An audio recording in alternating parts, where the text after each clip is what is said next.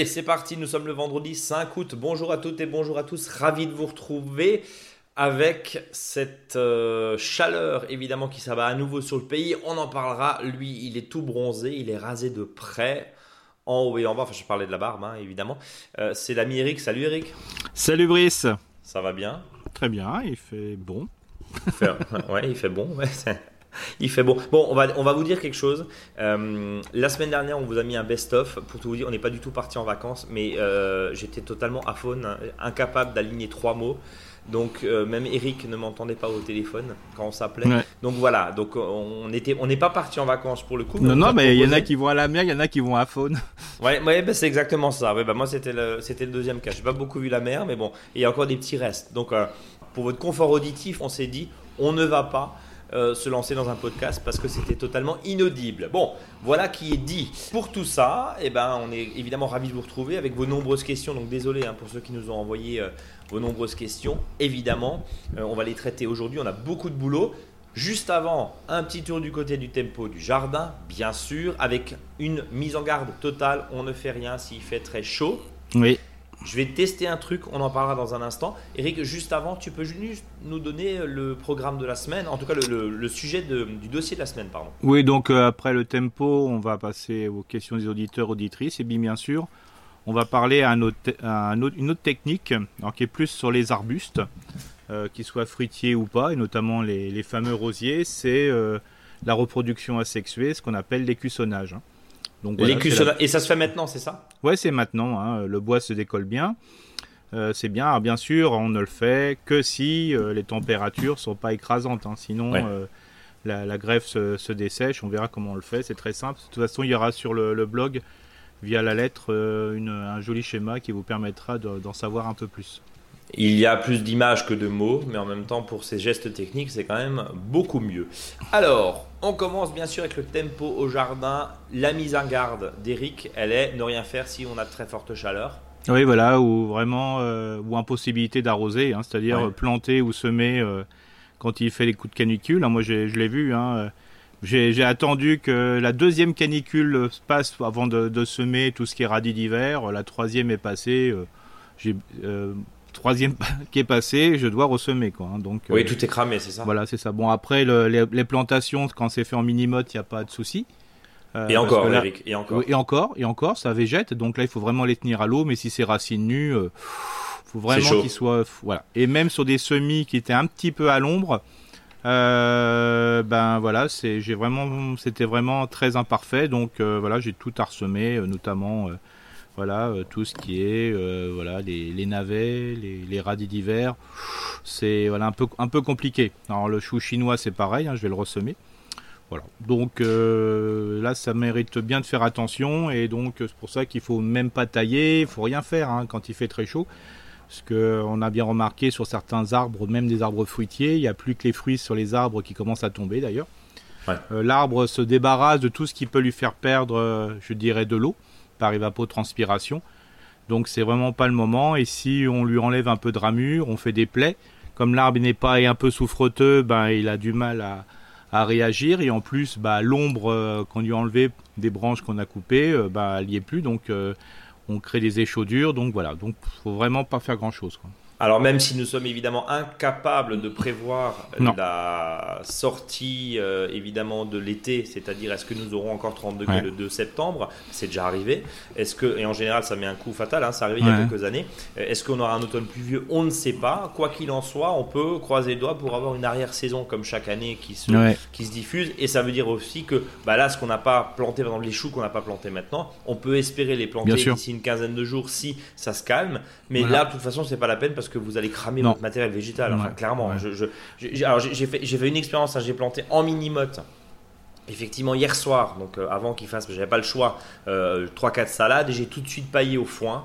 Euh, pour vraiment éviter le côté euh, rayonnant du sol. Je vous dirai la semaine prochaine si ça a tenu. Mais en tout cas, les salades qui étaient plantées, elles en mini-motte, déjà elles ont végété, ça fait 3 semaines qu'elles sont en terre. Et alors, c'est c'est cramé. Il n'y a pas de mot, c'est cramé. Alors que c'est pour ça qu'il faut mettre des, si on fait des semis ou des plantations, il faut vraiment jouer sur les ombrières hein, avec des cajots, ça c'est important. Et puis là aussi, ça c'est la, c'est la bonne nouvelle. Alors pas forcément pour ceux qui aiment bien avoir un jardin tip top, c'est que, bah, par exemple, j'ai laissé de nombreux chicorées, comme je fais souvent, hein, qui, ont, qui, ont, monté en graines.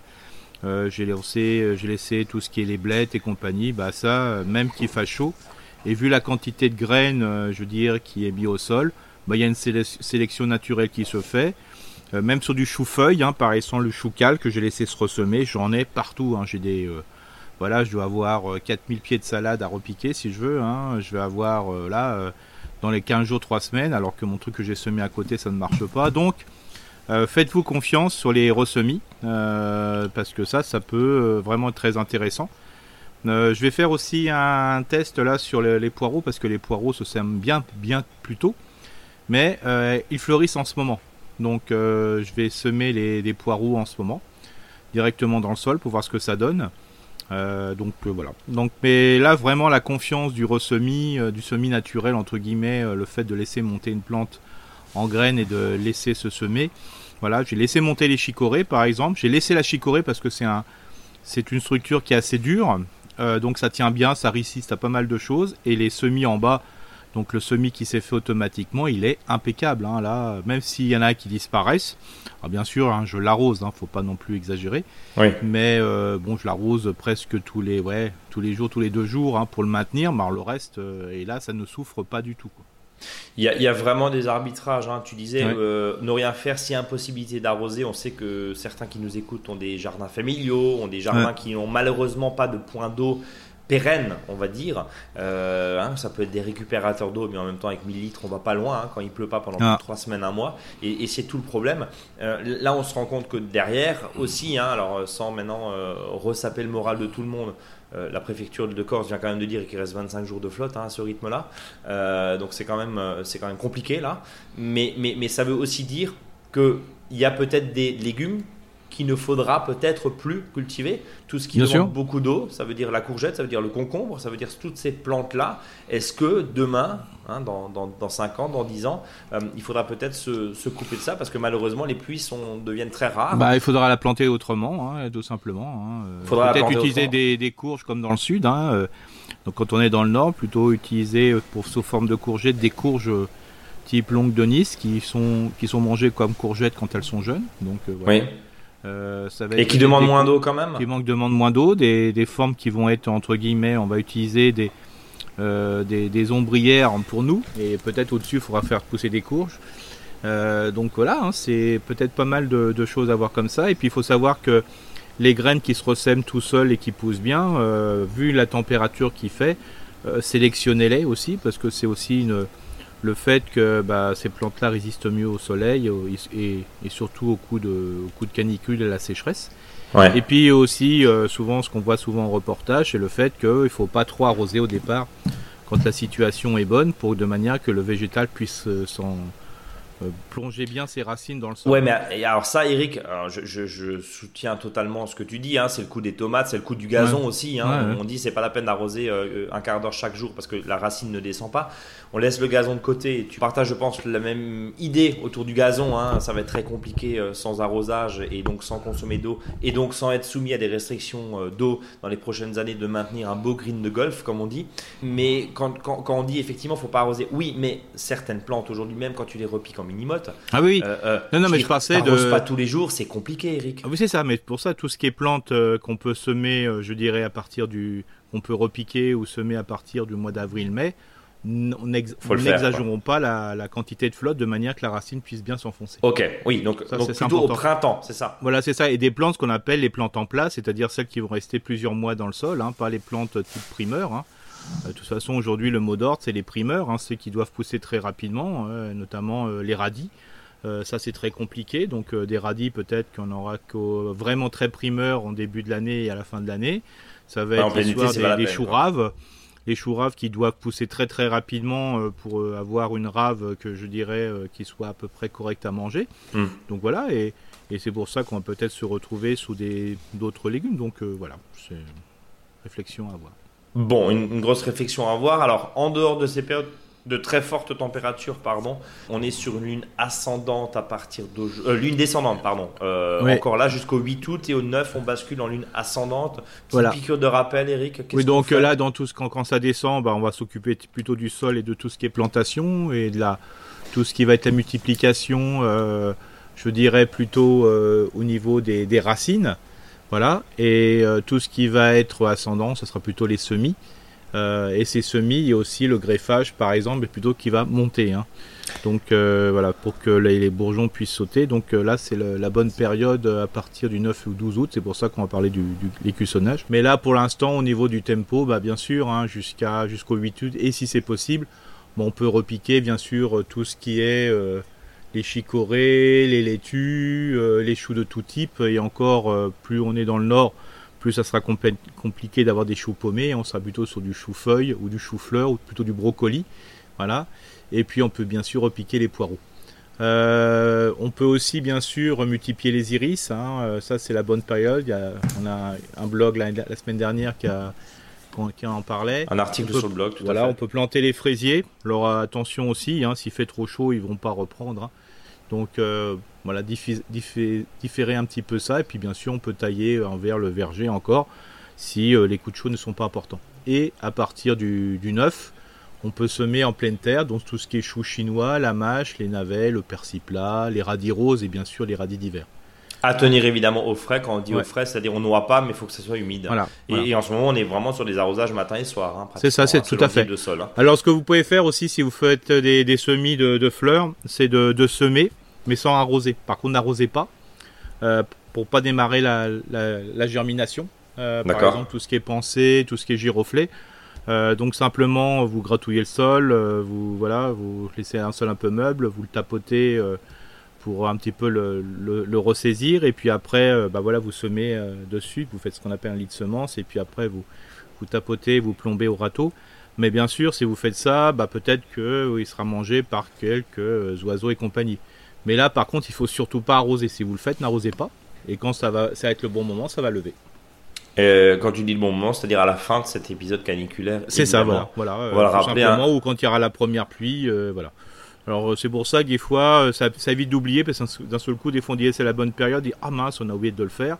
Par contre, si vous le faites en godet, c'est des fois plus dangereux parce que bah, il faut vraiment y penser à l'arroser tous les deux fois par jour, hein, parce que le godet là, il se, il est le mettre un peu vraiment au frais, quoi. Hein. Et on le voit dans les jardinières, évidemment. Euh, un petit coup sur les engrais verts aussi. Euh, oui, on, va, appelle, on va le rappeler, qu'on appelle améliorant du sol maintenant. C'est ça, oui, c'est ça. Engrais verts, on n'a plus le droit. Oui, c'est ça. Donc euh, le, principe des engrais verts ou des améliorations des améliorants du sol. alors c'est vrai que cet améliorant du sol est quand même une, meilleure terminologie, bien qu'on a tellement l'habitude de engrais verts. Pourquoi? Parce que grâce à leur action racinaire, bah, ça va permettre de fragmenter les sols un peu compliqués qui se tassent un peu et puis au contraire rassembler les, les, sols qui, ont du qui sont un petit peu plus légers. Euh, bah là, on peut commencer à en semer, hein, c'est-à-dire qu'une fois vous avez ramassé les dernières grandes cultures, euh, par exemple euh, les haricots verts, bah voilà, bah vous ne savez pas quoi mettre après. Alors, l'idéal, ça serait peut-être mettre des salades quand ça sera le bon moment. Donc, je vous rappelle, hein, vous coupez. Ou de la mâche. Ouais, de la mâche, des choses comme mmh. ça, voilà. Alors, si vous mettez de la salade, bah, vous, vous coupez euh, les, haricots verts, euh, je dirais à ras, hein, vous laissez le, déchet sur le sol. Puis là, avec le soleil, bah, ça, va, vraiment bien dessécher. Puis après, quand ça sera le bon moment, vous, vous, repiquez vos salades. Alors n'oubliez pas aussi que cet engrais vert que vous pouvez acheter, hein, bien sûr, hein, qui sont souvent des, des, cultures qui sont à pouce rapide. Euh, vous pouvez aussi utiliser d'autres plantes comme engrais vert, comme les salades par exemple. Si vous avez plein de salades, bah, parce que ça se semé tout seul, ou si vous avez des blettes, parce qu'en ce moment les, pieds de blettes, vous récupérez les graines, bah, semez des blettes. Euh, voilà, euh, ça va vous permettre d'avoir une occupation du sol, et puis après, celui-ci, bah, vous le, comme la blette va passer l'hiver, entre guillemets, bah, au printemps, euh, bah, il suffira de la, supprimer simplement par, par binage, comme ça vous faites, vous faites mourir la plante, entre guillemets, mais il y aura quand même une action sur le sol, et le déchet organique fera que euh, bah, vous aurez un, sol, de, sol de qualité. Alors là, ce que tu disais, l'idée c'est pas d'acheter ce qu'on peut avoir, hein, c'est-à-dire la blette, même si certains, certains engrais verts, certaines formulations ont des applications très spécifiques. Oui, qui ont exemple. Voilà. voilà. c'est quand même plus efficace. Hein, les vrais engrais verts entre guillemets.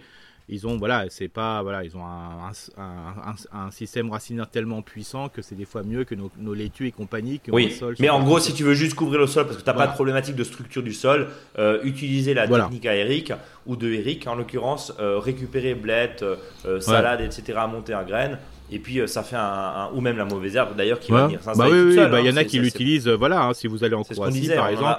il y a beaucoup de, jardiniers qui, qui euh, bah, ils laissent euh, voilà monter en herbe voilà et puis après l'utilisent euh, justement comme couvre-sol naturel. Hein, c'est vrai que le liseron autour, le liseron, et on en a parlé je crois il y a 15 jours, 3 semaines, le mm. liseron autour des courgettes finalement, euh, autour des planches de courgettes, c'est assez, c'est pas mal parce que ça permet de couvrir le bien sol. Sûr, oui, oui, bien sûr. Alors après, ça consomme pas grand chose. Voilà, ça, ça, le gros problème c'est que si après les années suivantes vous remettez pas de la courgette, bah, vous installez du liseron dans votre parcelle, ça c'est clair. Oui.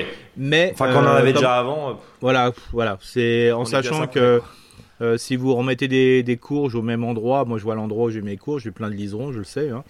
Bah bon, bah voilà. Euh, de toute façon, ça reviendra l'année prochaine. Ça pose pas plus de problème que ça. Bon.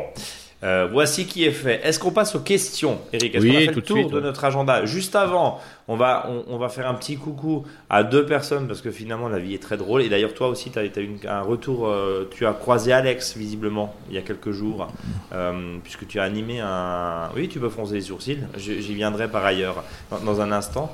en terre alsacienne. On va dire bonjour à Aline du côté de Colmar. Voilà, croisé, croisé l'autre soir. Et Maxime de Besançon. Voilà, ça c'est qui nous écoute et euh, qui ont découvert en fait que c'était nous qui animions le podcast. On va commencer avec Laura qui nous a envoyé un message et qui nous dit j'ai entendu votre, dans votre dernier podcast que vous n'aviez pas assez de questions alors j'en profite. Alors là pour le coup on a deux semaines à rattraper. Mes concombres sont jaunes. J'ai lu que, que ça voulait dire qu'ils n'étaient pas comestibles. Est-ce que c'est vrai? Non, bah c'est pas qu'ils sont. Ça m'inquiète, j'en ai mangé avant-hier des concombres jaunes. Oui, non, mais ça, ça ne pose aucun souci. C'est que quand ils commencent à jaunir, ça veut dire que le fruit commence à mûrir, en sachant que le concombre on le mange quand il n'est pas mûr.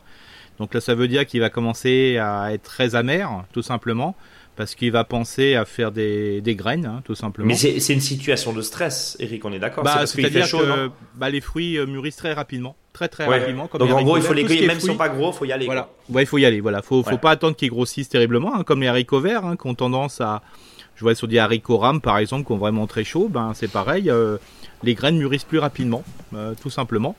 Euh, tiens, pour la petite histoire, là, je répondrai bien sûr à Laura plus clairement. Bah, ça se peut que suite au coup de chaud, euh, les haricots, si vous les arrosez, vont, vont grossir plus facilement. Et donc, euh, ça peut arriver que bah, les, haricots sont un peu gros, donc ils sont moins sympas. alors, je l'ai fait à midi, hein, c'est pour ça que je vous, dis la technique. Mes haricots étaient un petit peu gros, par feignantise, j'en avais laissé un peu trop à récolter. Ce que j'ai fait, c'est que je les ai fait cuire à l'eau, mais à feu doux.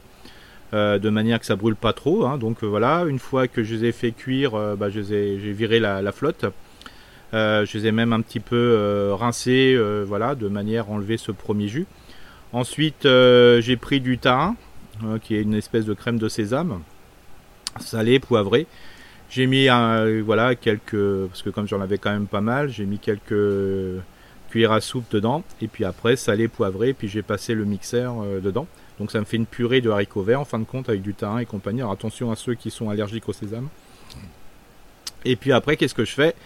Comme je garde euh, des fois, comme je mange du fromage blanc, euh, des, petits pots de fromage blanc, bah, je garde le pot avec le couvercle.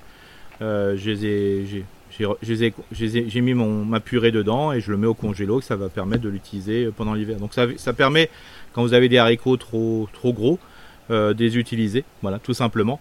Et ça permet après avec ce thym d'avoir une préparation qui vous permettra de le mélanger avec une purée de pommes de terre après ou de le manger tel quel comme une soupe de pois. Quoi.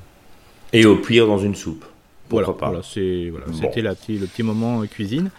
Euh, oui, donc euh, pour les concombres, oui, il n'y a pas de souci. Hein, c'est simplement il faut les manger plus tôt. Et par contre, je conseille si on trouve que le concombre, que l'on, la variété que l'on a est bonne, comme il n'y a pas trop de, je dirais même si c'est de la fécondation croisée, mais souvent on met la même variété de concombre souvent, c'est de laisser un jaunir et dès qu'il devient jaune, mais alors vraiment le jaune orangé, vous le détachez, vous le mettez, vous le réservez un peu sur le côté, donc le fruit est mûr complètement. Et comme ça, vous le laissez pendant un certain temps et vous récupérez les graines que vous ressemerez la prochaine. C'est-à-dire qu'à partir de ce type de concombre, vous aurez à peu près 200 à 300 concombres qui vont pousser à partir d'un concombre que vous avez laissé mûrir. Donc mmh. j'invite, moi je, je, le fais avec des concombres, je le fais avec des cornichons. De laisser mûrir jusqu'au bout. Donc, il faut le laisser attacher sur le pied jusqu'au bout, jusqu'à qu'il devienne jaune-orange. Alors, ça va très très vite en ce moment. Après, vous le détachez, détachez. Vous le maintenez comme ça, euh, voilà, comme si vous aviez une courge traditionnelle. Puis à un moment, bah, vous récupérez les graines. Et je peux vous assurer que là, c'est très efficace. Quoi. Donc l'idée, c'est évidemment et bien sûr de euh, d'anticiper là aussi hein, les, cycles de culture. Les mmh. cycles, alors on voit des, fraises des fois atrophiées même quand elles sont, ah, même quand elles sont arrosées. Hein, oui, des fraises 4 saisons. Euh, on voit que le coup de chaleur, il faut en général au jardin aller euh, une petite semaine pour se remettre aussi. Hein, et On a beau arroser, on a beau pailler, on voit que ça secoue quand même pas mal. Euh, finalement, il y a que la tomate, j'allais dire, qui est à peu près heureuse et les légumes du soleil. Mais c'est vrai que les haricots, ça souffre quand même et ça monte vite et ça grossit vite. Et c'est vrai que si on se retrouve avec des, des haricots pleins de fils, c'est pas ce qui est très agréable. C'est pour ça que si on est dans le nord, de, dans le sud de la France, on peut se permettre d'en semer encore à partir du, 1er août. Hum. Dans le nord, il suffit que voilà, il fasse frais début octobre, c'est un peu compliqué. Ouais, c'est fini quoi. On est, on est d'accord. Euh, on continue avec Estelle qui nous dit je vais commencer euh, par la crème solaire. Je vous ai découvert il y a un an en me mettant au jardinage et depuis j'ai encore plus hâte qu'avant d'être le vendredi soir, car je vous écoute sur mon trajet en rentrant du boulot. Je vis en région grenobloise, 400 mètres d'altitude, donc négligeable, hein, donc dans une région où les étés et les hivers sont rigoureux. Ma maison comporte de grandes baies vitrées exposées plein sud. Je bénis en hiver, mais malheureusement, nous vivons avec les volets fermés l'été. Je souhaitais donc planter un arbre devant la baie vitrée principale à feuilles caduques pour que le soleil mhm. continue à chauffer ma maison l'hiver et qui ferait de l'ombre l'été. Ça reprend ce que tu avais dit il y a 15 jours. Mmh, hein, ça. Je suis tombé amoureuse du magnolia, en particulier le soulengena. Mais j'ai peur que les fleurs fassent un écran au soleil pendant une période où il est propice de bien réchauffer la maison de manière agréable. Et sa pousse lente ne me semble pas propice à l'usage que je souhaite en faire. J'ai deux contraintes. L'arbre serait planté assez proche de ma terrasse, donc il ne faut pas que les racines soient trop superficielles. Euh, j'ai vu qu'on pouvait faire une sorte de muret souterrain pour obliger les racines à plonger. Hmm. Et il ne doit pas être trop pour pas ombrager mes panneaux solaires. La maison a un étage, sol très argileux, j'ai quelques fruitiers en demi-tige. Qu'est-ce que vous me conseillez de planter? Je vous remercie. Continuez de nous cultiver en même temps que votre jardin et de nous motiver. Bonne journée, signé Estelle. Euh, bah, disons que il y a 15 jours. Bah, disons l'intérêt, c'est surtout de, voir euh, parce que les contraintes, toujours intéressant. les contraintes, après, faut pas les subir après. Il euh, faut les, déjà les, bien les analyser dès le départ. Là, déjà, un, c'est la hauteur du, du toit, pour pas que l'arbre soit plus haut, parce qu'il ne faudra pas tailler l'arbre. Donc, euh, on n'a pas intérêt à avoir une plante qui aille au-delà des 7 mètres, hein, voilà, ou la hauteur, je dirais, des niveaux des panneaux solaires. Ça, c'est important. Donc, il faudra choisir une espèce et ou une variété de cette espèce euh, qui ne dépasse pas la hauteur souhaitée. Donc, ça, c'est important. Sinon, la personne, si elle est obligée de le tailler, elles passeront son temps après, une fois qu'il sera adulte, à le tailler et retailler et compagnie. Donc ça, c'est important. Ensuite, euh, au niveau euh, du système racinaire, il faudra plutôt euh, prendre une espèce ou une variété à racines plongeantes et surtout pas, et notamment d'éviter de, pailler à la plantation l'arbre de manière qu'il puisse plonger très rapidement. Donc ça, c'est important. Ou de planter à la base tout de suite d'autres plantes qui vont forcer l'arbre à, pousser plus bas. Donc c'est ça qui est important, c'est que quand on va planter l'arbuste et le temps l'arbre, alors là, vu la hauteur, hein, ça sera à mon avis plutôt un arbuste, hein, en dessous des 7 mètres. Euh, et donc cet arbuste, il faudra le planter avec d'autres plantes au pied, comme ça automatiquement les racines de l'arbuste vont plonger. Donc ça c'est intéressant, ça évite de mettre euh, des murets et compagnie, donc ça c'est plus facile. De le mettre au maximum le plus loin possible de la terrasse, hein. après selon les contraintes avec le voisinage et autres, ça c'est important. Et puis bon, euh, bien sûr, pas de, feuilles euh, type conifère ou un conifère qui perd ses aiguilles, euh, je dirais, comme le mélèze. Mais là, ce qui peut être intéressant, bien sûr, bon, moi je suis, je suis, plus dans les, les espèces traditionnelles, hein, le noisetier, voilà, le sureau et compagnie, hein, qui permet à la fois d'apporter biodiversité et autres. Et ça, plus sur des, arbres qui sont, comme c'est des arbustes plutôt basitones, hein, c'est-à-dire qui partent de la base plutôt que de faire un tronc. Euh, comme ça, les branches sont plus fines en hauteur et ça permet de, maximiser les, coups de soleil, je dirais, pendant l'hiver. Donc c'est ça qui est intéressant. Euh, alors que si on met un arbre qui est plutôt acrotone, c'est-à-dire que le, max, la max de, branches est plutôt en haut, donc ça limite même quand il n'y a pas de feuilles euh, l'entrée du soleil, donc plutôt du basitone que de l'acrotone. Donc ça, c'est pour ça que je l'irais plutôt dans les arbustes. Euh, moi je dirais toujours des, tous les arbustes type euh, voilà noisier à feuilles pourpres, hein, on peut ou du sureau à, feuilles pourpres aussi. Hein. ça permet d'avoir des, trucs sympas, mais pourquoi pas voilà, d'aller dans une adoration un peu plus sur une plante horticole. Hein. mais on, voit, on sait tout de suite que c'est des variétés qui poussent. Donc si on choisit une variété sur une variété qui est quand même assez grande, de bien la choisir par rapport à la hauteur, je dirais maximale, c'est-à-dire à, la hauteur de l'âge adulte. Il faut dire que le magnolia n'est pas tellement occultant puisque c'est quand même une plante au, port très aéré quand même. C'est ça, c'est ça, voilà. Mais le temps que ça pousse, euh, voilà. oui, c'est ça, non, bien sûr. on est tranquille, hein, de toute façon, il y a, pendant 10 ans, euh, c'est comme si on l'avait pas. Oui, c'est comme si on l'avait pas, on est, on est, d'accord. Euh, par contre, tout ce qui est arbuste pousse plus rapidement, donc voilà, et ça coûte moins cher. Donc moi, je tendrais plutôt là-dessus, sur une type haie champêtre, en mettant même des variétés, je dirais, dedans type un cognacier que je laisserais pousser en échampette ou autre, euh, ça peut être très sympa. Quoi. Et euh, ça redit aussi. Et, oui, vas-y, pardon. Non, juste simplement que qu'elle puisse rester Estelle, hein, c'est ça? C'est Estelle, tout à fait. Ouais qu'elle puisse regarder sur les schémas qu'on a proposés euh, les, semaines précédentes. Sur le blog, ouais. Sur le blog, comme ça, ça lui permettra de donner des idées. L'article s'appelle du végétal pour lutter contre les grosses chaleurs. Voilà. C'est ça. Vous pouvez le retrouver effectivement sur notre blog. Et, le témoignage d'Estelle dit aussi, hein, dans la façon de construire, on sort un peu du périmètre du jardin, mais aujourd'hui, voilà, on sait très bien que euh, ça fait 50 euh, ans qu'on met des terrasses plein sud avec des belles baies vitrées plein sud et que, et que voilà, on, est, on est, on est d'accord. L'exemple là, fait qu'aujourd'hui, bah, c'est vrai que les grandes baies vitrées exposées plein sud ne servent plus à grand chose. c'est super l'hiver parce que ça permet vraiment d'économiser du chauffage, mais c'est vrai qu'en été on souffre un peu. quoi. C'est ça. D'où l'importance, puisqu'on va pas tourner une maison évidemment, mais d'où l'importance de végétaliser haut, et c'est ce que tu disais. Euh, oui, haut, mais le plus près de la terrasse, et le plus près de la terrasse, haut au niveau de la route. On n'a pas besoin de, de, donner un coup de, un, coup de moins chaud à la route. Hein. C'est plutôt euh, la terrasse qui soit importante. Hein. On est d'accord. On continue avec Jean-Louis qui nous écrit du Cantal. Bonjour Brice et Eric, mes deux jardiniers préférés. Un peu de pommade ne faisant jamais de mal, je vous écoute religieusement chaque semaine après, chaque vendredi après-midi et j'en apprends beaucoup de vos échanges et dossiers thématiques. J'ai un terrain de 6000 mètres carrés dans une région de moyenne montagne, 850 mètres d'altitude Ça dans le Cantal, hmm. en Auvergne, donc le double hein, de, de, Estelle. Je voudrais installer 12 carrés potagers de 3 mètres de long sur 1 mètre 50 de large, 40 cm de haut Mhm. Euh, je remplirai ces carrettes de terre végétale récupérées au moment du terrassement. Ce n'est pas du hors-sol, il n'y aura, pas de fond. Ils seront donc en contact direct avec le sol. Mhm. Comme je suis en moyenne montagne, je pense que ce système permettra de réchauffer la terre au printemps plus vite. C'est vrai. On est d'accord. On est d'accord. Question. Quel bois utiliser? On m'a parlé de bois de classe 4 car je ne souhaite pas mettre de plastique entre la terre et les planches, ni faire de traitement. Et en faisant le tour des scieries de la région, on me propose plutôt du Douglas. Est-ce que ça vous semble OK? Tout est OK, ouais. Tout est OK. Euh, alors, juste, pardon. Jean-Louis, les carrés potagers que nous vendons sont faits en, point, en, Douglas, en l'occurrence. Mhm. Et c'est effectivement un bois qui est quand même relativement résistant. Il vous tiendra pas 30 ans, mais c'est un, qui, c'est un bois effectivement qui résiste. Deuxième question, est-ce qu'il faut prêter attention à une exposition particulière pour installer mes carrés?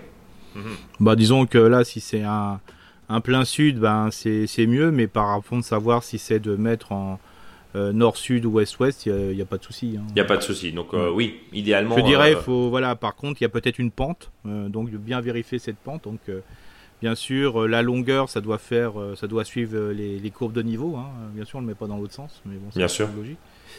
Donc voilà.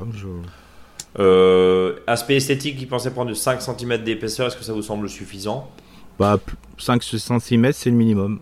C'est le minimum, ok, minimum syndical. Et si vous avez d'autres conseils sur les carrés potagers, je suis preneur. Euh, alors de, tout de suite, alors 1m50, c'est vrai que ça fait un peu large parce que euh, à moins que voilà que l'auditeur ou l'auditeur que Jean-Louis a de grandes jambes, a des grandes jambes et surtout des grands des longs bras, hein, parce que souvent c'est 60 cm de part et d'autre. Mais pourquoi pas sur 1m50 C'est vrai que c'est plus on prend large entre guillemets, euh, plus voilà on, résiste contre les coups de chaleur l'été. Hein, faut pas oublier que dans le Cantal, il fait aussi chaud, il fait quand même très chaud. Bon, on est à 850 mètres, mais il y a du soleil. comme là. Par contre, moi, ce que j'installerai tout de suite, c'est des, fixateurs euh, sur euh, les poutres pour euh, mettre, par exemple, des arceaux.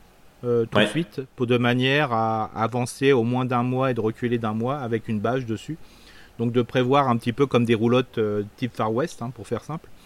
Euh, comme ça. Oui, les trucs en blanc là, c'est ça. Ouais, comme ça, voilà, qu'on peut mettre dessus, hein, tout simplement. Donc de prévoir des goulottes, euh, par exemple, des, prendre des, des, tiges, en, voilà, en acier. enfin, enfin des, tuyaux en acier par exemple, de le mettre sur les côtés de manière à plus facilement mettre les tiges dedans hein, quand on met des, par exemple des tiges plastiques ou d'acheter tout de suite les arceaux professionnels. Et là faut pas faut pas lésiner. Acheter des arceaux professionnels de, de mini tunnels comme ça vous avez des, vraiment des, de la qualité. Ça c'est important euh, et là, ça vous permettra vraiment d'avancer et de reculer la, voilà, l'année. Hein, l'année, la saison. la saison. Alors, ce qui est aussi important, c'est euh, surtout de ne pas lésiner dans un premier temps sur la récupération de terre, entre guillemets, type euh, de, de, plateforme de compostage hein, pour mélanger avec la terre. Parce que là, c'est important. Euh, parce que là, simplement une terre de jardin ne sera pas suffisante parce qu'elle sera complètement déstructurée et la seule façon de restructurer une, terre, c'est de remettre de la matière organique. Donc du compost. Donc, voilà, mettez ça, c'est aussi très important. Et puis euh, aussi euh, le, par rapport aussi à la, à la plantation, n'ayez pas peur aussi de mettre devant, c'est-à-dire au nord, le, tout ce qui est arbre arbuste fruitier et mettre devant euh, plutôt la partie potagère. Hein. Comme ça, ça vous permet euh, de jouer euh, sur une déclinaison du, plus haut vers le plus bas. Avec là aussi, j'imagine, une idée d'ombre portée. aussi, alors l'ombre portée, là, on peut aussi jouer sur l'ombre portée, sur les, carrés de salade et compagnie. Hum. Mais là, on est quand même à presque 1000 mètres d'altitude, donc voilà, c'est pas la fraîcheur est quand même là, même si le soleil est là. Bon, il y a peut-être. Par contre, c'est jouer sur les primeurs et les primeurs, euh, je veux dire précoces et les primeurs tardis de maintenir les salades. Et là, de et peut-être d'imaginer, euh, il y a plein de schémas qui existent, c'est qu'un des carrés peut servir aussi de couche, de couche chaude, c'est-à-dire euh, de mettre de la terre plus basse, de manière à la pouvoir la remplir de, de, fumier de cheval, par exemple à proximité, ou du fumier de vache, mais le cheval ça chauffe plus de manière à prévoir sur une partie des couches, euh, je dirais des, jardins surélevés, un endroit où ça fasse une couche chaude. Quoi. Et, moi, je compléterai le propos de notre ami Eric, euh, Jean-Louis, et même ceux qui nous écoutent, euh, peut-être de, de, comment dire, peut-être de s'organiser et d'installer aussi un réseau de goutte à goutte, hein, tous les 30 par exemple, tous les 40, que ce soit mmh. du, poreux ou que ce soit du goutte à goutte avec un goûteur tous les 30 cm. Euh, alors sur des semis, c'est pas forcément très adapté, il vaut mieux faire du, du, micro poreux dessus, mais au moins le réseau, ce qui permettra derrière, bah, d'une, de ne pas avoir euh, de difficultés pour arroser, et de deux, ça n'empêche pas évidemment que les premières plantations peuvent être arrosées à l'arrosoir, mais voilà, Ouais. Ah, voilà. Quand on, faire un réseau, c'est vraiment pratique de prévoir euh, même des, des fois des tubes hein, pour faire passer même de l'électricité s'il faut. Hein, bien que. C'est ça. Voilà, c'est toujours intéressant de le faire à l'avance, quoi. Hein, même si c'est pour rien, c'est pas grave. À, prévoir. Au moins les fourreaux, voilà. Mais, mais au moins ça permet, ça permet déjà de se dire, je pars en vacances. Ça peut, même si bon à 850 mètres d'altitude, on n'arrose pas tous les jours, même en plein été. Mais bon, au moins ça permet d'avoir quelque chose d'installé. Mais par contre, et, c'est assez simple bien préparé pour euh, de manière à prévoir sur l'ensemble presque enfin presque sur l'ensemble des voilà des jardins en hauteur de mettre des, déjà des des, des, plots enfin des, des, zones de tuyaux pour pouvoir mettre justement ce cette espèce de, de, châssis je dirais modulaire euh, type mini tunnel ou autre on passe à Frédéric. Bonjour, euh, merci hein, Eric hein, pour, pour Jean-Louis. Voilà du, du, Cantal. Frédéric qui nous dit merci pour votre podcast que j'écoute chaque semaine. Mes élobores sont couchés pour la plupart. Je les ai arrosés plusieurs fois depuis la canicule, mais les feuilles dessèchent ne se redressent pas. Je suis dans le perche. Euh, quels conseils pourriez-vous me donner? Est-ce qu'elles sont mortes? Ce sont des élobores que j'ai déplacés il y a un an en raison de travaux et elles ont très bien fleuri cet hiver. Un grand merci pour votre aide. Signé Frédéric. bah, les élobores, c'est mi-ombre, hein, donc euh, voilà. Si on, C'est quoi? C'est des grandes plantes vertes, on va dire bah, C'est des plantes qui fleurissent, euh, ont un feuillage, une floraison pendant, à une période de l'année où il n'y a rien dans le jardin. Donc euh, c'est super intéressant. Donc il y a une floraison, je dirais, hivernale qui est printanière qui est super intéressante. Mais par contre, ça souffre du, de la chaleur et des coups de soleil. Quoi. Donc, euh, donc ombre. Pas le choix. Voilà, c'est un système de rhizome. Hein. donc là, il faut. faut les redéplacer, quoi. C'est ça. Faut les déplacer ou de planter en s'opposant au soleil une haie d'arbuste, par exemple. Voilà. qui va permettre justement de faire ombrière, parce que là, il n'y a pas d'autre solution.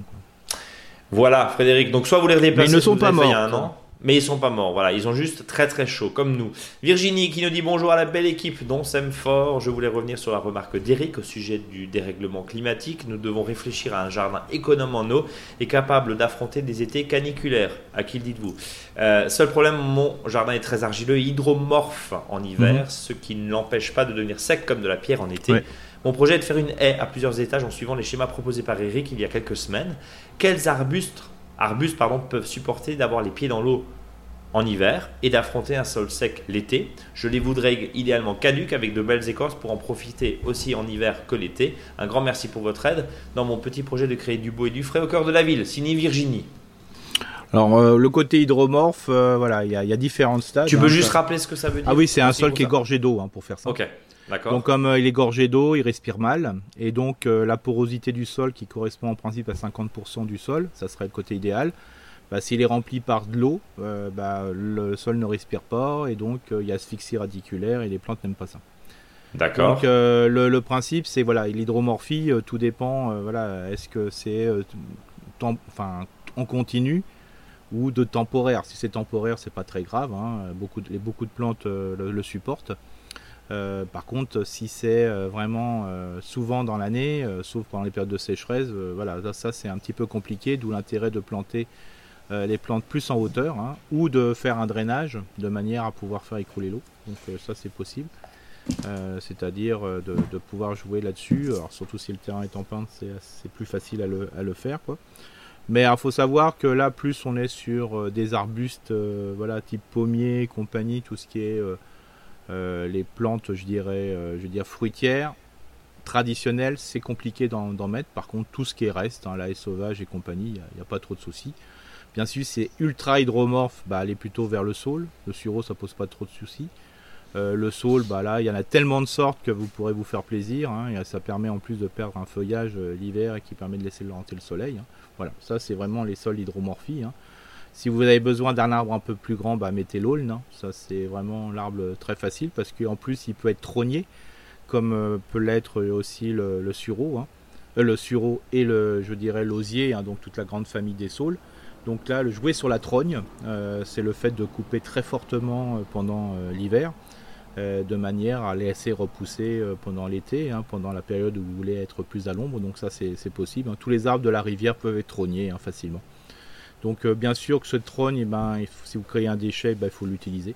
Mmh. Avoir une utilisation, donc ça peut être pré-broyé si vous avez à proximité un broyeur, si vous avez la, ou soit simplement fagoté, c'est-à-dire comme c'est un bois qui est très tendre parce qu'il est près des milieux d'eau, donc il est très tendre. Donc euh, au bout d'un an, bah, voilà, il est, terminé. Donc ça vous permet euh, un sol qui est hydromorphe, quand on l'amène de la matière organique, il devient moins hydromorphe, surtout dans les premiers centimètres du sol, parce qu'on apporte de la matière organique. Donc ça c'est intéressant. Ça permet d'aérer un sol qui est par exemple argileux. Donc euh, voilà, il n'y a pas trop de grands soucis, hormis les arbres fruitiers traditionnels, voilà. Et euh, dès que vous allez euh, aller vers les plantes plutôt de berge, hein, de répicile, il euh, n'y a pas de souci pour avoir ce type d'arbre. Donc voilà, le saule, il y a tellement de types de saules qu'on peut trouver vraiment le sol à sa porte. Donc un saule pour votre sol hydromorphe et très argileux, Virginie, c'est ce que nous dit Eric. oui, mais le noisetier, ça peut aussi aller. et noisetier. Voilà, tout ce qui est blanc de basitone, globalement, il n'y a, a, pas trop de soucis. Comme dit, c'est les arbres fruitiers. Là, il faut les mettre un peu plus en hauteur. Donc, il faudrait le mettre plutôt dans les, dans les situations où l'hydromorphie est moins, est moins importante. Bien, on continue avec euh, Alex. Euh, bonjour, le hasard a voulu que le soir de votre podcast diffuse avec la réponse à ma question, j'ai pu assister à un cours de taille prodigué par Eric. Tu te souviens, c'était l'aménagement, les photos, etc. J'en mhm. suis reparti avec mon premier futur arbre, un pêcher. Votre réponse, je ne l'ai entendu que le lendemain samedi. Voilà. Je vais suivre vos conseils, vous donne rendez-vous toute fin septembre car nous avons commandé un premier sujet sur deux qui formeront en deuxième ligne un apport d'ombre. Voilà, ça c'est le retour de, hmm. Alex. Je ne sais pas si tu t'en souviens ou si tu as eu l'occasion de discuter avec ce Alex, mais en tout cas voilà, ça date d'il y a une petite dizaine de jours je crois ce, témoignage. donc c'était un cours, c'était un taille, euh, je dirais de la taille en verre quoi. Je pense que c'était ça. Euh, Puisqu'Alex est alsacien. Voilà. Bonjour, j'adore votre podcast et que j'écoute très régulièrement. Je vous avais écrit l'année dernière car je n'arrivais pas à faire pousser les radis. Je n'y arrive toujours pas. Ouais, c'est normal. C'est pas le bon moment pour faire pousser les radis, donc. Euh. Donc j'ai arrêté de m'obstiner. Bon, j'ai une nouvelle question. J'ai quelques tomates qui ont des taches blanches. Pour moi, ce serait des coups de soleil. Dites-moi ce que vous en pensez. Par ailleurs, dès que je sème des graines, les merles les mangent toutes, même sur la paille. Que faire? Merci pour vos réponses et surtout continuez. Signé Emmanuel. Alors déjà les radis, bon, c'est pas la bonne période de les semer maintenant. Non, non bah, bien sûr là, c'est plutôt du primeur. Hein. Si on les met au mois de mars, il euh, n'y a pas de souci. Si on les met au mois de septembre, il n'y a pas de souci aussi. Après, le fait qu'il file, alors si je peux me permettre, Eric, pour compléter ton propos, euh, comme quoi la place c'est vraiment très compliqué. J'ai essayé, je sais pas combien de fois, j'ai une mm. petite pépinière, mais qui a, allez, on va avoir, euh, je sais pas moi, 40-50 cm de haut avec une vitre. Hein, j'ai jamais mis la vitre dessus, mais je se mets toujours mes radis dedans parce que c'était effectivement euh, pratique, compartimenté, etc. Ils sont jamais venus. Ou en tout cas, c'était une catastrophe. Depuis que j'ai mis en pleine terre, eh ben, j'ai du radis. Donc c'est ça. Bah, Est-ce qu'il n'y a, pas une problématique aussi de place y a aussi une problématique aussi de, place. Et puis souvent, euh, plus l'endroit est petit, plus on a tendance à mettre plein de graines. Et plus les, radis sont serrés, plus ils filent. C'est ça. C'est pour ça, le, des fois, on est assez surpris. C'est quand je dis qu'il faut mélanger des fois au semis, on met quelques graines de radis dedans. Et là, c'est sûr qu'ils viennent. Alors après, bien sûr, euh, s'il fait trop chaud, ça va pas. Mais quand vous allez semer vos, semer vos radis, même euh, en février-mars, avec vos graines de carottes et compagnie, il n'y a pas de souci. Hein. Quand vous allez faire la, semer la mâche, là, mettez des graines de radis dedans. Hein. Les radis vont venir, il hein, n'y a pas de souci. Et ils vont venir de façon mélangée. Quand euh, il n'a pas du tout de place. Quoi. Bon, le radis file. Deuxième question, les taches blanches. Alors, on va parler des taches là sur les tomates. Alors là, c'est pas, euh, je parle bien hors maladie. Donc, euh, quand les taches sont blanches sur les tomates, ça c'est le coup de soleil. Ça c'est clair. Un coup de soleil, un coup de je t'aime. Voilà, c'est ça. Donc d'où l'intérêt, euh, pardon Eric, je complète le propos, d'où l'intérêt ce qu'on disait il y a 15 jours, n'y allez pas, massacre à la Ah bah faut surtout pas enlever dans... Là, faut Laissez le végétal, ah, laissez de l'ombre. Voilà. Après, il y a les taches noires au cul, donc ça, ça s'appelle. Ça, c'est le cul noir. Cul noir, donc ça, c'est un problème physiologique, c'est-à-dire c'est dû à un des coups de chaud, c'est-à-dire que la plante n'a pas pu prendre les, nutriments comme il le voulait. Est-ce que c'est parce que j'arrose pas assez, Eric? Ou, j'arrose trop, Ou trop, voilà. Donc c'est un, dérèglement de l'arrosage. C'est ça, un dérèglement d'arrosage, donc un dérèglement du, fait d'utiliser les nutriments. Et vous avez l'inverse, c'est-à-dire au lieu de l'avoir au cul, vous l'avez sur le col. Donc ça, ça s'appelle euh, le, la, la, tache du collet, donc qui est plutôt verte. Euh, ce vert qui va devenir peut-être orange à un moment, parce que c'est mmh. tout simplement parce que votre tomate, elle est verte au début, tout le monde est d'accord. Et quand elle va le mûrir, bah, la chlorophylle qui est dans la tomate va partir. Quand il fait trop chaud, il y a un dérèglement et la chlorophylle reste concentrée sur le haut de la tomate. Et quand elle reste concentrée, bah, la tomate, bah, le vert va devenir euh, orange, tout simplement. Alors même si la tomate est rouge, euh, comme les feuilles de l'automne, vous voyez, il reste les carotènes, hein, les caroténoïdes. Et euh, comme le végétal a mal évolué, bah, la chair est dure. Voilà. c'est souvent ce qui se passe quand on fait des tomates farcies. Des fois, ça dérange pas parce que le chapeau est tellement dur que ça arrange tout le monde. Mais ça, c'est un problème de dérèglement, je dirais, de voilà, de voilà, parce qu'il fait trop chaud. Donc euh, voilà, ne vous inquiétez pas, c'est pas des maladies cryptogamiques, donc des maladies du, des champignons, c'est simplement des problèmes physiologiques parce qu'il fait très chaud. Hein, moi, par exemple, enfin, vous inquiétez pas, c'est compliqué parce qu'entre temps, on n'a pas de belles tomates, quoi. C'est ça. Bon, bon, après, les tomates où il y a le collet qui est dur, c'est pas très grave. Oui, tu coupes. Hein. Enfin, le cul noir aussi, tu coupes. Mais bon. Voilà, tu recoupes. Hein, euh, voilà, en plus, ça se coupe vachement bien. Et puis, surtout, comme je vous disais, pour les tomates farcies, au moins, les, les, les chapeaux, ils tiennent. Ouais. Voilà, c'est mon petit côté positif. C'est ça. Euh, donc, euh, par contre, le cul noir, euh, voilà, ça, c'est, ça pose problématique parce que quand c'est, voilà, enfin, bah, la tomate va quand même mûrir autour, mais si le cul noir est de, rapide, des fois, c'est la moitié de la tomate, puis la tomate n'est vraiment pas bonne, quoi. C'est ça. On est certaine cette année, un des ouais, moi aussi. de nouvelles variétés. Bon, Sous landing cornu là, bon, ça c'est très ah, bah, sujet, mais c'est très sujet. Puis mais il y en a d'autres aussi, hein, c'est très sensible, à, voilà. Hein. Ouais. Ça, les cœurs de bœuf, ça va, mais par contre, il y a certaines variétés, c'est une catastrophe, hein, qui, aiment bien avoir un approvisionnement en eau, tranquille. Euh, voilà. Mais pourtant, moi j'arrose, hein, goutte à goutte, euh, tous les 2-3 ah oui, jours. C'est parce que. Ouais, mais le, il fait trop chaud pour euh, que le, le, sol soit en vitalité, hein, donc voilà, c'est tout. Hein. Ouais. On est, on, est d'accord. Euh, et troisième question d'Emmanuel, euh, les graines, les merles, filet ou voile, hein, idéalement? Oui, c'est ça. Et puis le cajot au début. Hein, de toute façon, au début, le, plus simple, c'est le cajot. Hein, parce que de toute façon, la graine n'a pas besoin, entre guillemets, d'un sursoleil pour euh, lever. Hmm. Donc mettez les cajots. bah, par exemple, c'est pour ça que c'est toujours intéressant de connaître par rapport aux légumes le, la durée entre la, la, mise en terre et la, la germination. Des fois, c'est 5 jours, 6 jours, 7 jours. En ce moment, quand c'est plein soleil, pleine chaleur, ça va très très vite. Bien sûr. Donc, vous, les trois premiers jours, je vous invite à laisser le, le cajou. Il hein, n'y a pas de souci. Bon, bien que les merles, après, peuvent manger aussi euh, les graines germées. Hein. Parce qu'ils l'ont lu dans les bouquins que les graines germées, c'est bon pour la santé. Donc. Euh. Bon, en tout cas, l'idée, c'est évidemment de. les cajots à salade, hein, les cajots. Sortez les cajots, sortez les cajots. C'est ça. sortez les cajots. Euh, Chantal qui nous parle euh, de. Alors non, j'ai pas la localisation. Qui nous dit J'habite à quelques kilomètres d'une champignonnière. J'ai récupéré du substrat usagé pour pailler mon jardin. Il est chargé en humidité. Puis-je l'utiliser en état ou dois-je le faire sécher avant de le déposer sur le sol? Est-ce que je peux pailler avec les légumes, les petits fruits, les fleurs? Merci pour votre réponse et ce podcast très intéressant. Oui, alors bien sûr. Alors c'est un. C'est un substrat qui se sent bien, il est en équilibre dans la champignonnière. Dès qu'on va le mettre euh, en plein soleil, il va se déséquilibrer. Donc, l'idéal, c'est comme en ce moment il y a plein de feuilles qui tombent, hein, voilà, c'est l'automne avant l'heure. On met le substrat et on met des feuilles dessus. Bon. Voilà, Chantal, tout simplement. Il n'y a pas de. Non.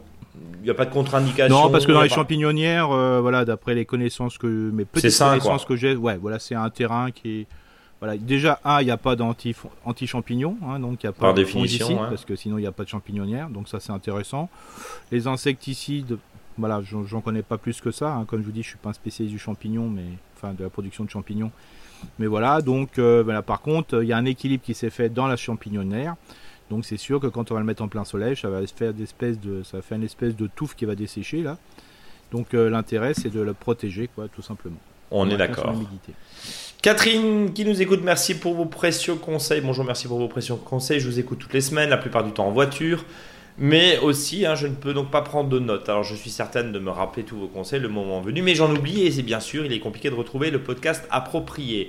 Auriez-vous l'occasion de revenir sur les problèmes causés par les ravageurs au printemps sur les arbres fruitiers? Je me souviens qu'il faut mettre des bandes de glu sur les troncs, mais à mm. quel moment de l'année?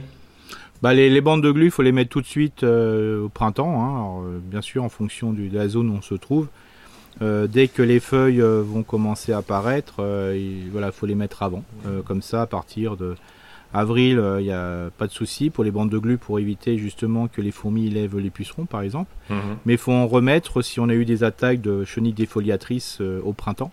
Qui fait que du jour au lendemain, au printemps, ben, les feuilles sont bouffées. Donc c'est pas parce que les, les chenilles sont apparues, c'est qu'elles étaient déjà présentes. Et donc, euh, ces bandes de glu vont éviter justement à, certains euh, prédateurs ailés, hein, notamment de certains papillons, ce qu'on appelle les schématobies, de monter euh, faire bah, en ce moment jusqu'au mois d'octobre. Donc, vous pouvez remettre des bandes engluées, sauf s'il n'y a vraiment pas eu de, feuilles dévorées, ce qu'on appelle les fameuses chenilles défoliatrices.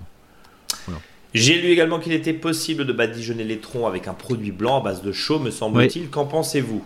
Oui, c'est très bien. Alors, moi, je trouve ça très moche, hein, mais bon, à part ça. Euh, mais des fois, il y a des choses qui sont moches et utiles. On en oui, c'est ça. Voilà. Donc, le principe, c'est de, d'éviter, surtout si on a les, les, troncs qui s'ouvrent et qui après font quand même des bâtons de cannelle, le fait de mettre du blanc, ça vous évite d'avoir ça, tout simplement, parce que la partie qui est ensoleillée par rapport à celle qui ne l'est pas, fait pas de différentiel de température, donc parce que la lumière est reflétée. Et donc ça vous évite d'avoir ça. Puis ça nettoie un petit peu les troncs, voilà, tout simplement. Euh, vous pouvez aussi mettre de l'argile dessus, hein, tout simplement si vous avez une terre argile à proximité, mélanger avec de la bouche de vache, c'est aussi, c'est aussi, c'est pas mal aussi. Et puis il y a une troisième technique. C'est de mettre du lierre, voilà, c'est de mettre ah, du bah, lierre. il s'en souvient. oui, là, non, parce que là, je suis. Donc le, lierre, alors bien sûr, euh, avec comme c'est un être vivant, euh, globalement, il faut toujours l'arrêter au démarrage des premiers charpentiers. Mais vous pouvez laisser enliérer votre arbre juste simplement sur le tronc, euh, voilà, qui peut faire que 50 cm. Alors ça, c'est pas pratique. Mais quand vous avez des beaux troncs qui font 1m20, 1m50, voire plus, ou 2 mètres, hein, si vous avez du super haut de tige, je trouve ça très très bien. Ça évite que le soleil tape pour le coup. Euh, et c'est intéressant aussi en termes de biodiversité parce qu'il y a plein, plein, plein de bestioles que les oiseaux viendront évidemment picorer. Et je parle même pas du, lierre qui va fleurir, qui est une véritable, un véritable garde-manger. Euh, est-il encore temps de faire tout ça? Oui. Euh, sur les bandes de glu, non, mais par contre, le, blanc. Voilà, il faut y penser, mais de toute façon, les, questions pour le printemps, en ce moment, il faut y penser, hein, que ce soit plantation pour l'automne. Là, pour commencer à y planter, alors bien sûr, du lierre, on peut déjà en mettre dans de l'eau, hein, qui va permettre de faire bouturer. Bon, en sachant que l'eau, ben voilà, en ce moment, euh, voilà, si vous le laissez en plein soleil, il va vite, euh, va vite perdre, donc ça sert pas à grand chose. Mais vous pouvez commencer, voilà, à partir du, du 1er septembre, vous pouvez commencer à bouturer du lierre, par exemple. Hein, euh, c'est aussi simple. Et puis pourquoi pas, le, problème du, du, pour le tronc, c'est surtout au printemps, parce que quand il y a les arbres qui n'ont pas du tout de feuilles, c'est justement ce différentiel qui est le plus dangereux. On, est d'accord, donc la bande de glu, bon, ça sert pas à grand chose. On peut encore en mettre si vous avez des attaques par rapport aux défoliatrices, sinon c'est pas nécessaire. Ouais. Par contre, le, alors le produit blanc, on va revenir deux secondes, c'est effectivement en base de chaux. J'attire juste votre attention, chers clients, euh, j'allais dire, chers auditeurs et aussi chers, chers futurs clients, il y a deux types de produits sur le marché. Il y a de la base de chaud, donc 100% naturel. Ça ne pose pas de soucis, ça se conserve, ça peut se badigeonner. On a une, on a une question d'un client euh, pas plus tard que ce matin à ce sujet. Et deuxième, il y a aussi des produits qui sont plus résistants forcément parce que vous avez une base vinilique dedans, comme de la peinture. Donc en gros, voilà, on a aujourd'hui sur le marché des produits qui se vendent avec, bah, en gros, c'est de la peinture, toute chimique, qu'on va proposer aux jardiniers de mettre sur un tronc. Je trouve ça totalement hallucinant qu'on puisse vendre ce type de produit. Donc faites attention à ce que vous achetez. Quand vous l'achetez, spécifiez bien et regardez bien que c'est à base de chaud et non pas à base de base vinilique. C'est très important. Ça. Il faut que ça soit vraiment très terne, hein, parce que là, quand je vois les troncs qui sont très euh, très ouais, blanc, ouais. C'est que là, bah, il y en a même qui mettent de la peinture blanche. Hein, c'est ça. Hein, euh, c'est ça. C'est ça. Bon, c'est pas l'écorce ne respire pas du tout. Hein, c'est ça l'idée. Et là, pour le coup, le produit blanc va éviter évidemment que les bestioles viennent s'attaquer. Et effectivement, en pleine chaleur, quand vous avez du soleil dessus, ça permet aussi de refléter les rayons. Eric. Donc c'est un produit qui s'utilise finalement toute l'année. Euh, je précise, Catherine toujours, qui est à 20 km de Rennes, je précise que nous avons planté nos fruitiers en décembre 21, que nous habitons en Bretagne, oui, donc c'est des tout bébés en plus, hein. mhm. nous habitons en Bretagne et que la sécheresse est terrible cette année. Au printemps, les feuilles de nos arbres ont été dévarées par les ravageurs, chenilles et pucerons. Bah voilà, on a la suite de la, mhm. de la question. Merci pour vos, vos avis éclairés. Euh, tu as répondu, hein, euh, chenilles défoliatrices et pucerons, euh, bande de glu. C'est ça, voilà. et puis surtout, ce qui est important, c'est de jouer aussi sur la, sur la biodiversité autour, hein, c'est-à-dire, faut pas avoir peur de laisser des bandes de fleurs sauvages en poussée. Hein. selon son style, hein, ça peut être très propre, c'est-à-dire bien, euh, bien tondu, c'est-à-dire sur les côtés, hein, pour laisser des bandes qui font vraiment euh, voilà, la bonne dimension. Ne pas oublier de mettre un tas de bois à proximité aussi. Voilà, selon son style. Le style bordélique n'est pas forcément le style le meilleur. Le, le, style qui vous correspond. Tant que vous faites des habitats, c'est le top. On est d'accord. On continue avec Florence dans l'Eure-et-Loire qui nous dit bonjour à vous deux suite à vos conseils sur la méthode 1000 pas Voici une image euh, du résultat. Donc, on nous envoie effectivement euh, l'image. Sur certains pieds de tournesol, les points ont très bien grimpé et sur d'autres, non. Donc, conclusion mitigée. Par hmm. contre, j'ai trouvé une bonne technique que je vais renouveler l'année prochaine pour ombrager mes tomates, les planter entre deux rangs de maïs popcorn, hmm. en est-ouest, car au sud, mes arbres prennent le relais. Elle nous a envoyé effectivement quelques photos. Ouais, c'est ce que j'ai fait moi. Hein, c'est ce que tu as fait aussi. Ouais. Hmm. Euh, Deuxième question, j'ai quelques betteraves qui montent à graines. Dois-je couper les tiges Sachant que je n'ai pas besoin de garder les graines et que je compte, et que je compte les manger? Bah là, de toute façon, quand c'est monté en graines, euh, je veux dire. On mange le fruit, enfin on mange bah, De toute façon, là, c'est trop tard pour le, pour le pied. Hein, donc, euh, oui. donc voilà, euh, on peut les laisser monter en graines, je dirais, voilà, et les laisser se répandre sur le sol et ça fera ce qu'on appelle un espèce d'engrais vert, voilà, qui va revenir cette année, mais il y en aura d'autres l'année prochaine. Donc voilà. Donc euh, voilà. De toute façon, dès que ça monte en graines, on peut plus manger le pied, hein, c'est terminé. Même si fait, des fois on dit que c'est des plantes en deux, en deux, ans, mais quand il y a un coup de sécheresse, des fois, ben, ce qui a poussé dans l'année, hein, c'est comme les carottes qui montent en fleurs en ce moment.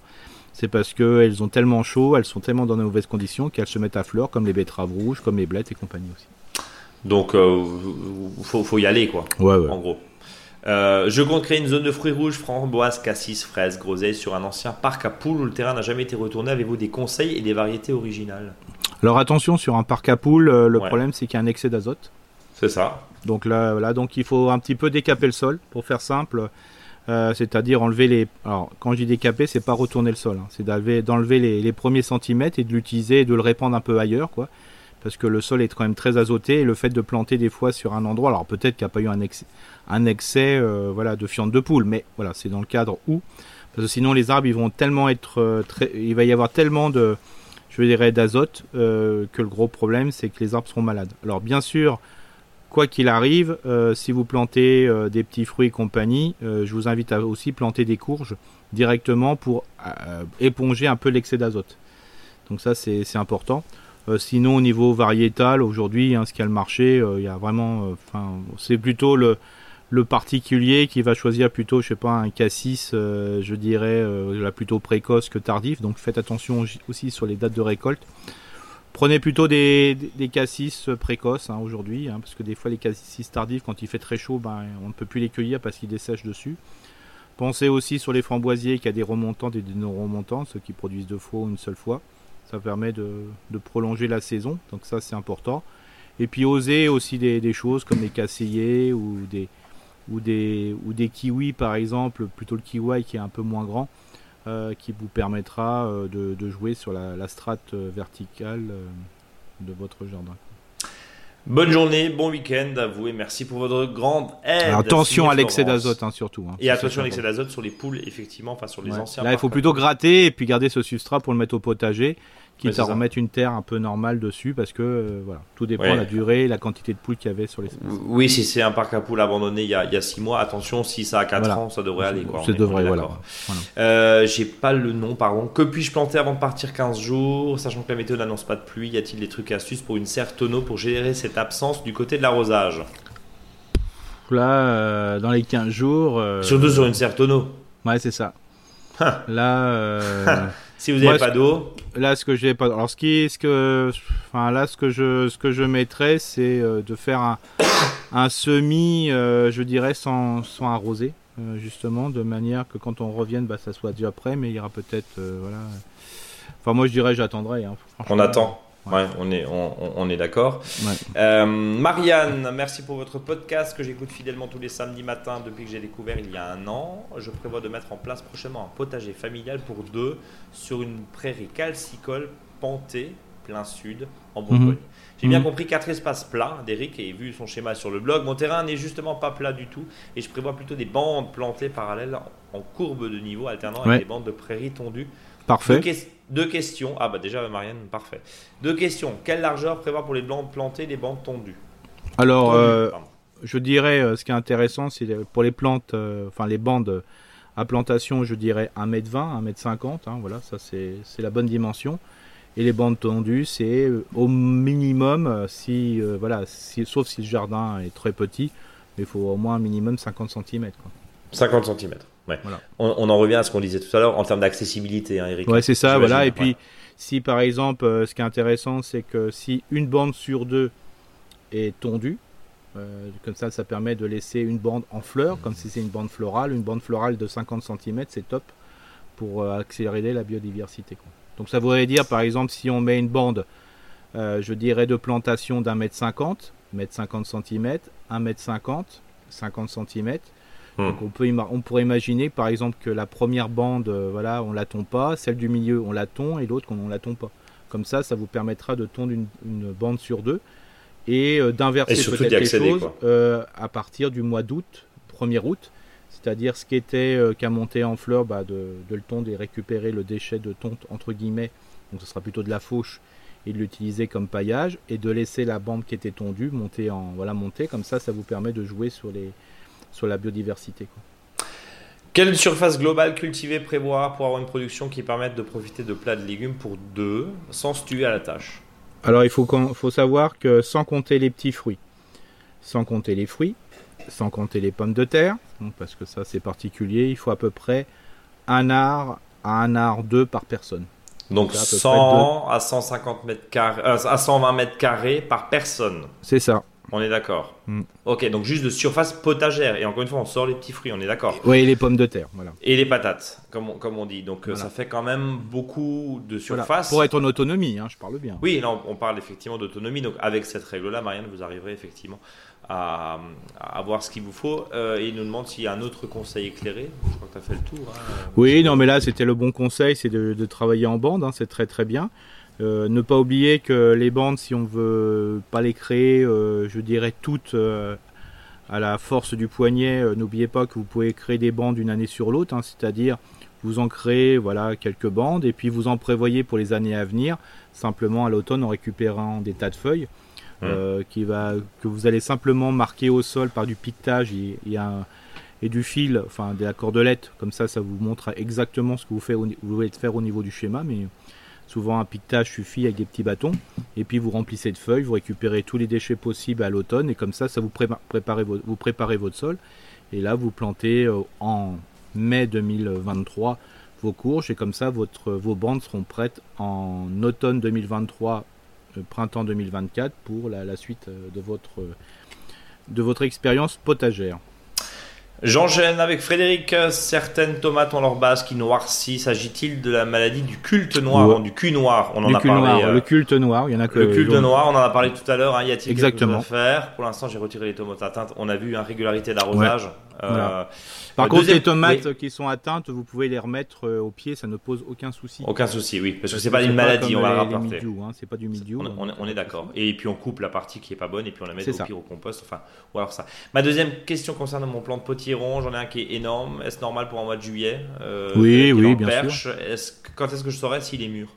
Bah, de toute façon, quand euh, là, c'est simple. Hein, ce, sont des légumes. Justement, ça, ça, permet de reprendre la première question sur le concombre et le cornichon.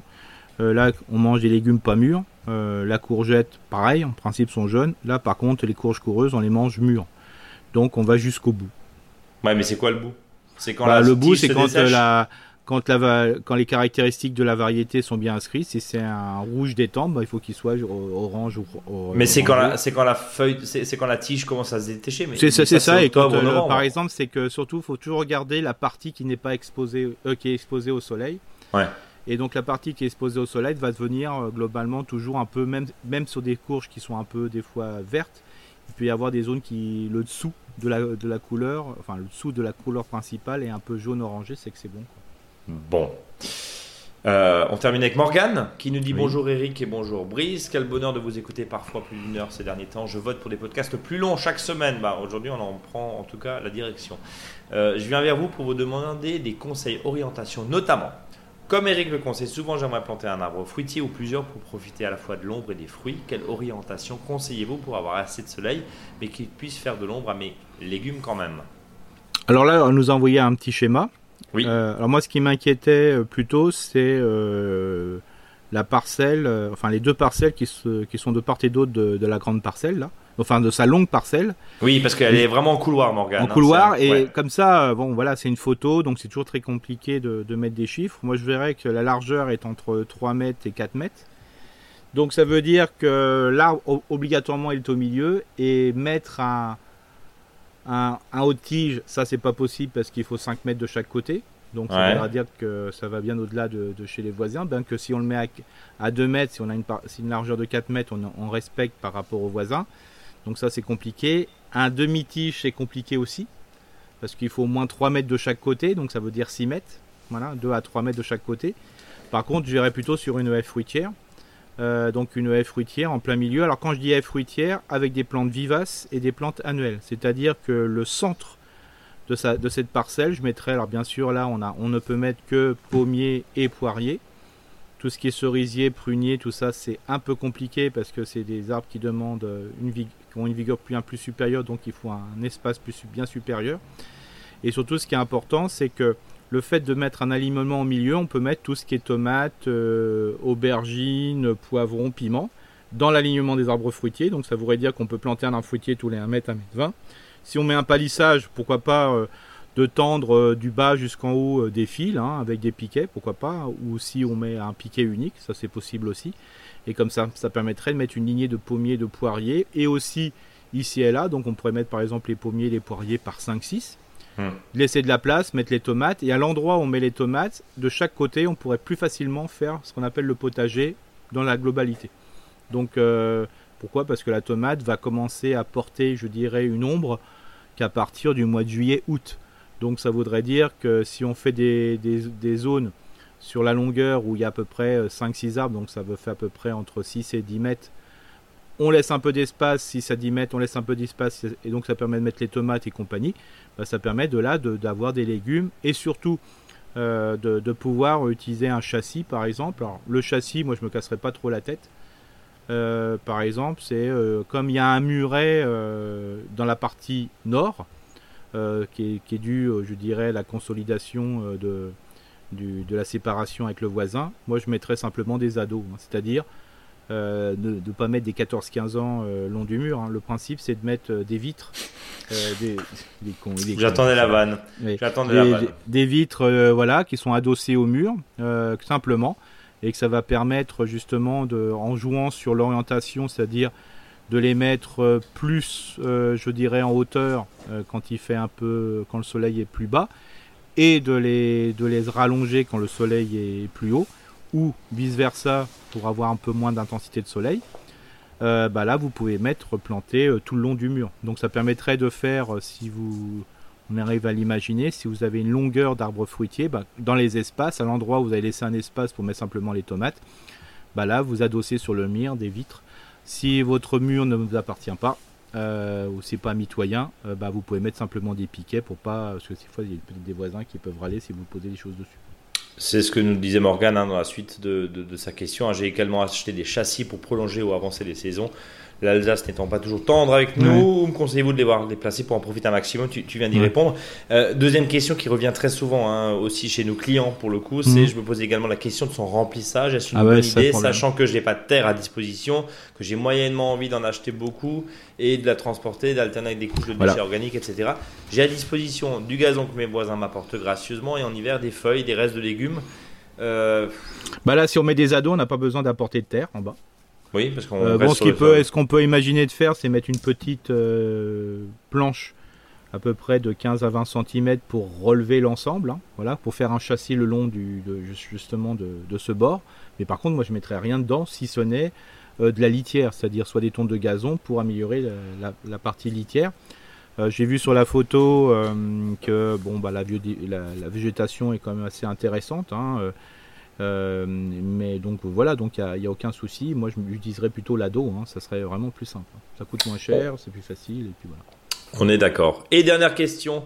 Euh, vous parlez souvent de l'urine comme engrais au jardin? À quelle fréquence? Est-ce que tous les jours, c'est pas trop pour la plante, mais les légumes manquent certains d'azote Je pense un plant de courgettes chétif, tomates qui ont du mal à grandir. À quelle fréquence peuvent-ils supporter cet engrais? Bah tous les semaines, tous les 15 jours, hein, mais pas tous les jours. Le pipi dans l'arrosoir, de 10 litres, un pipi dans l'arrosoir de 10 litres tous les 10-15 jours. c'est d'ailleurs vrai aussi avec les purins. Bah, hein, le problème, c'est de se retenir toutes les semaines et ou tous les 15 jours. C'est ça. Mais le... non, non, mais là, pardon.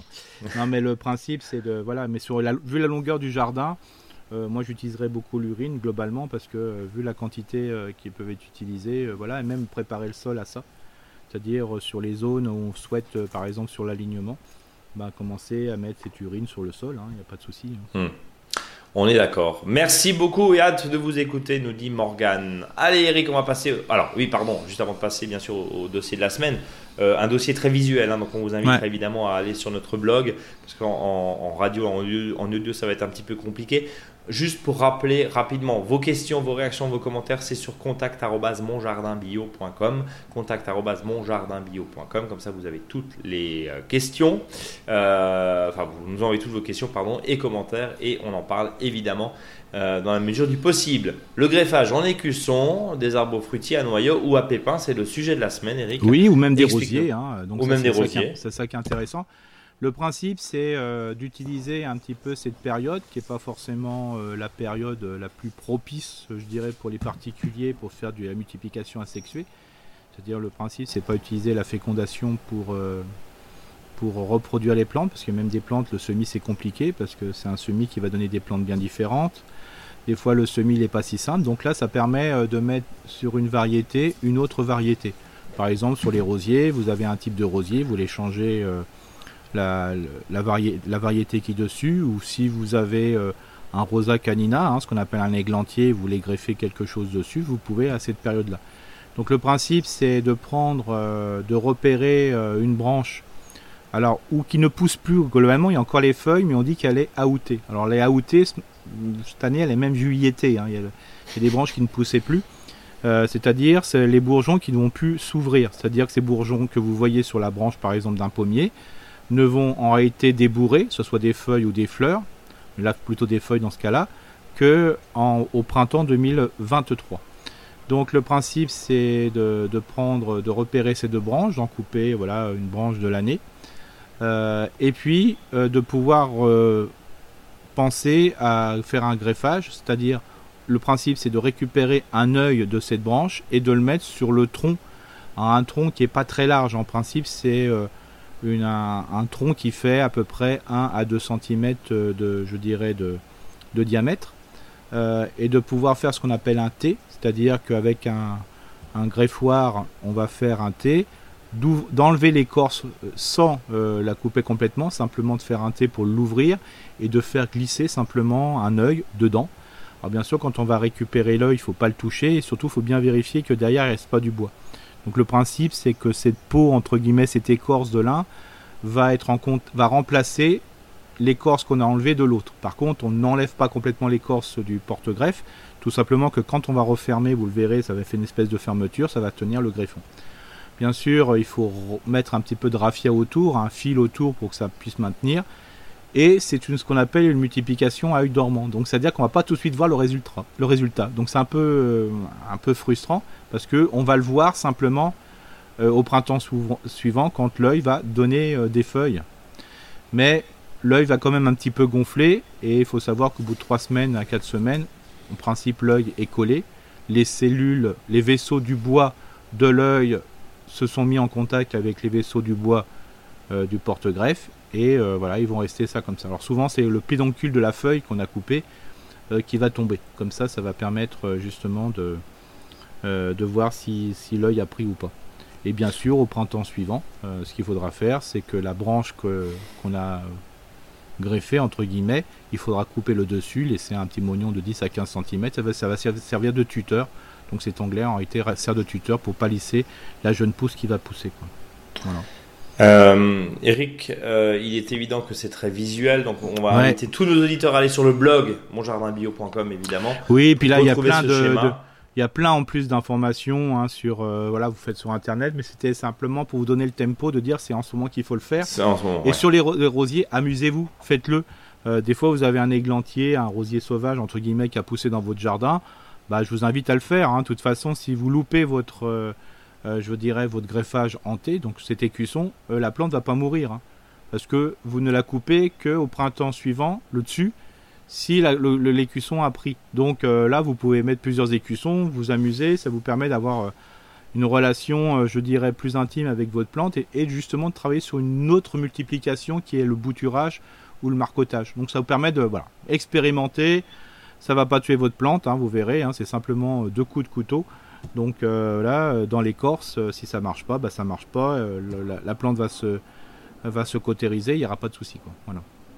On est d'accord, Eric, que l'outil indispensable pour faire tout ça, c'est non pas le couteau de cuisine, mais c'est un, un, couteau greffoir, pardon. Oui, c'est ça, un couteau. Mais vous pouvez le faire avec un opinel, hein, qui est très bien, bien affûté, quoi. Oui, une lame bien affûtée, évidemment, pour, pour éviter les dégâts. Nous sommes d'accord, Eric.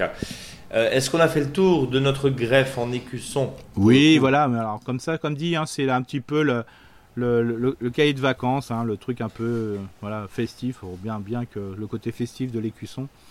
Voilà. Je sais pas si les cuissons sont festifs, mais en tout cas, ça marche. Mais je sais pas, en tout cas, il risque d'être gonflé. Euh, transition se trouver pour le faux dicton du jour, puisque tu me l'as envoyé. alors, écrit, ça n'est pas pareil, mais dit, ça promet des oreilles qui saignent. Je sais. Vas-y. Alors que le fond dicton du jour, c'est si l'écusson gonflé, siège du jardin trop dur pour vous posséder. Donc je recommence hein, parce qu'il n'y a pas de, pas de mal à se le faire. Si l'écusson gonflé, siège de jardin trop dur, vous possédez. Voilà. C'est tout le monde à l'image, je vous laisse faire vos images. Euh, en tout cas, voilà. Et siège a changé du coup, pour le coup. Évidemment. Ça. Euh, je sais pas comment enchaîner. Si ce n'est que on a fait un très long podcast, mais il paraît que ça plaît. Alors euh, si ça plaît, tant mieux. Euh, le dossier de la semaine, vous le retrouvez sur notre blog, vous le retrouvez également dans la newsletter. Vous pouvez vous abonner sur notre site. Vous le connaissez. On vous prépare une surprise, mais on n'a pas le droit d'en parler encore. Attendez dans quelques semaines. Euh, Eric, même, toi, tu sais pas. Hmm. Et, et, euh, et, puis, bah, sinon, contact monjardinbio.com pour les demandes de questions, pour vos hmm. questions, vos réactions, vos commentaires. N'oubliez pas de partager ce podcast. N'oubliez pas de mettre des étoiles, c'est très important. Mettez-nous des étoiles sur les applications hmm. de podcast. Et puis, partagez-le, parlez-en autour de vous. Euh, et le mot de la fin, c'est sortez les cajots. Ça, on en a déjà parlé avec Oui, ça met une petite, simplement une petite annonce encore. Si vous êtes maraîcher ou maraîchère en Alsace, Sachez que j'anime une formation sur comment animer un point de vente, comment animer, euh, je dirais, son exploitation au-delà, de la culture. Il y a encore de la place. Euh, il faut simplement que vous contactiez euh, l'association Maraîchage Sol Vivant. donc vous contactez Sophie Barouin. Et là, il y a encore de la place. Hein. vous verrez, c'est simplement pour donner une dimension, je dirais, plus d'animation, de pédagogie au niveau de son exploitation. Si ça vous intéresse, ça sera le 25 août. Donc vous pouvez encore. C'est réservé aux Alsaciens, non euh, euh, Bah, il faut que simplement, euh, voilà, contacter l'association maraîchage sol vivant, et puis vous verrez, il y a toujours une solution à trouver. Bon, il y a toujours une solution. En tout cas, si vous êtes en dehors de l'Alsace, bien sûr, vous avez le droit de venir, visiblement. Hein, je pense qu'on ne demandera pas le passeport alsacien pour participer non, non, à cette formation. Il faut, s'inscrire, voilà, et puis après, voilà. On, est d'accord. Et puis, bien sûr, c'est peut-être l'occasion aussi d'aller venir voir comment l'Alsace, l'Alsace est belle. On vous en parle évidemment à de très nombreuses reprises de cette Alsace, puisque nous sommes très fiers d'être alsaciens euh, et des jardiniers alsaciens. Euh, mais c'est vrai qu'on a l'occasion aussi de croiser de nombreux auditeurs en chair et en os hmm. euh, dans cette belle région. Voilà, ça c'est fait pour le côté. J'ai un mot de la fin, bien sûr. Ben, vas-y, vas-y. Écussonné ça va faire du bruit. on, va, on va le remettre au frais parce que sinon il va pas tenir. Euh, merci Eric pour ces euh, calembours, au mots, on dirait du. pas du, hein? Oui, pas du Shakespeare. Hein. Non, pas du Shakespeare, non, non, non, non mais c'est bien de jouer avec les mots. À la semaine prochaine. En pleine à prochaine. À prochaine. Salut à tous, merci beaucoup. Ciao.